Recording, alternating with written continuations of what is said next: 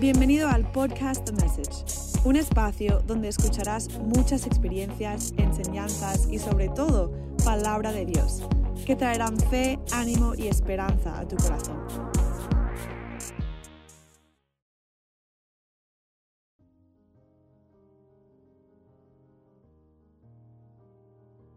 El reino de los cielos es una expresión, frase o anuncio que aparece varias veces en los evangelios. Es un lugar espiritual, celestial, del cual los judíos no pudieron entenderlo. Ellos creían en un reino físico que vendría a derrocar y destruir el reino romano, que en ese tiempo tenía oprimido al pueblo de Dios. Ahora, la primera mención que se hace de este reino lo vemos en el Evangelio de Mateo 3, versículo 2, y lo hace Juan el Bautista. Él es el que comenzó a predicar sobre esto, tuvo la misión de preparar el camino y de anunciar sobre este reino. También el Evangelio de Mateo es el único que relata que Juan anunciaba sobre el reino de los cielos antes que Jesús. Luego, más adelante vemos a Jesús que llega donde Juan el Bautista y se bautiza. Después dice que es llevado al desierto por el Espíritu Santo y ahí tiene su batalla con el diablo. Pero obviamente Jesús salió victorioso. Pero luego dice Mateo 4, 17, desde entonces comenzó Jesús a predicar y a decir, arrepentíos, porque el reino de los cielos se ha acercado. Esta es la primera vez que Jesús predica sobre el reino de los cielos. Otro dato importante, esta expresión reino de los cielos aparece unas 32 veces en el Evangelio de Mateo, pero en los demás evangelios aparece como reino de Dios. La diferencia de Mateo es porque su evangelio estaba dirigido a los judíos y a eso no les estaba permitido usar el nombre de Dios. Jesús enseñó sobre su reino valiéndose de las parábolas.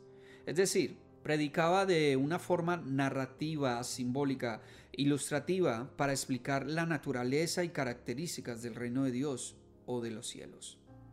Estas parábolas fueron la del sembrador, la de la cizaña, la semilla de mostaza, la levadura, la del tesoro escondido, las perlas finas y la de la red barredera. Todas estas hacían una semejanza a lo que era este reino y su carácter moral pero Jesús eleva la importancia del reino de los cielos enmarcando todas estas parábolas con la conclusión en Mateo 6, versículo 33, que dice, Mas buscad primeramente el reino de Dios y su justicia, y todas estas cosas os serán añadidas. Ok, Jesús habla sobre este lugar espiritual y lo pone como prioridad máxima en la vida de las personas, pero Jesús dijo también que el primero y gran mandamiento era amar a Dios con toda tu vida y por sobre todo, Mateo 22, 37. Lo que quiere decir que Jesús y el reino de los cielos son lo mismo. A ver, eh, la multiforme gracia de Él, diría yo. Y aquí es donde surge la pregunta común. ¿Cómo podemos entrar al reino de los cielos? Bueno, hay que buscar primeramente ese reino. Y el buscar ese reino es buscar a Jesús primeramente, ponerlo como máxima prioridad. Pero quisiera darle la vuelta a la tortilla, como dicen acá en España. ¿Por qué pareciera que es tan difícil a veces entrar al reino de los cielos?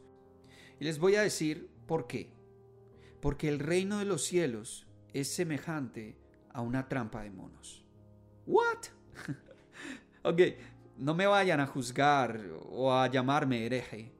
Ya les voy a explicar por qué lo digo.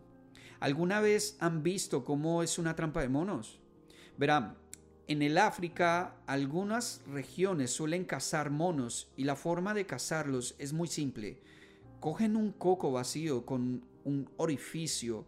Este lo amarran a un árbol del otro extremo y dentro del coco echan unas semillas o bolitas de vidrio que llame la atención. El cazador se esconde y espera que cualquier mono se acerque y meta su mano para coger lo que está dentro. La trampa es que el orificio del coco es lo suficientemente ancho solo para sacar la mano abierta, mas no cerrada. Cuando sucede esto, el mono no puede sacar lo de adentro, porque tiene su mano cerrada agarrando esas bolitas de vidrio o semillas. El cazador entonces se acerca para atraparlo y aquí está lo sorprendente de esta situación. El mono comienza a desesperarse porque ve al cazador acercarse, pero aunque lo ve venir y sabe que su vida corre peligro, no suelta las semillas, no las suelta ni siquiera para salvar su propia vida, hasta que el cazador lo atrapa y le pone un lazo en el cuello. Qué fuerte eso. Ahora, ¿por qué el reino de los cielos es semejante a una trampa de monos? Si te pones a pensar, a veces somos como esos monos. Tenemos algo en nuestras manos que no queremos dejar o soltar. Pecados que no nos permite entrar al reino de Él. O mejor dicho, adentrarnos en la vida de Cristo. Como dice en Hebreos 12.1, que nos despojemos de todo peso y pecado que nos asedia. Hace días me confrontó la predicación de un pastor que invitaron a mi iglesia y él decía que en nuestros corazones había muchos escombros que no permitía que brotara y fluyera esas fuentes de ríos de agua viva que el Espíritu Santo ofrecía. Esto llamó mi atención y me puse a orar por esto, preguntándole al Espíritu Santo qué cosas habían en mi corazón que necesitaban ser removidas. Y justo por esos días Él trajo a memoria lo de la trampa de monos. Entonces, la razón del por qué es tan difícil entrar al reino de los cielos es porque tenemos cosas, o pecados mejor dicho, que no queremos soltar.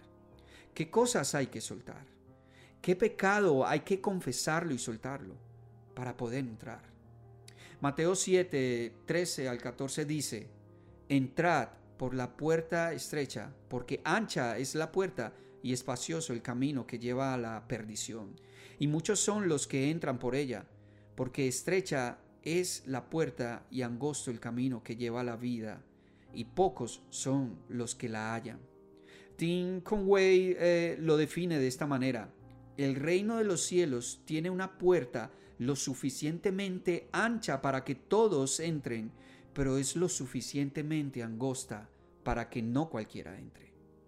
Finalmente, no estamos solos, lo tenemos a Él y nos ayudará a dejar todo pecado y todo peso que no nos deja entrar a su reino. Así que gracias sean a Dios que nos da la victoria por medio de nuestro Señor Jesucristo. No seamos como monos, y entremos a su reino. Hay esperanza, hay esperanza en Cristo Jesús. Gracias por escuchar el podcast The Message. Esperamos que Dios haya hablado a tu corazón con este mensaje. Y si crees que puede edificar a otros, compártelo a tus seres cercanos o en tus redes sociales. Nos vemos en el próximo mensaje. Bendiciones.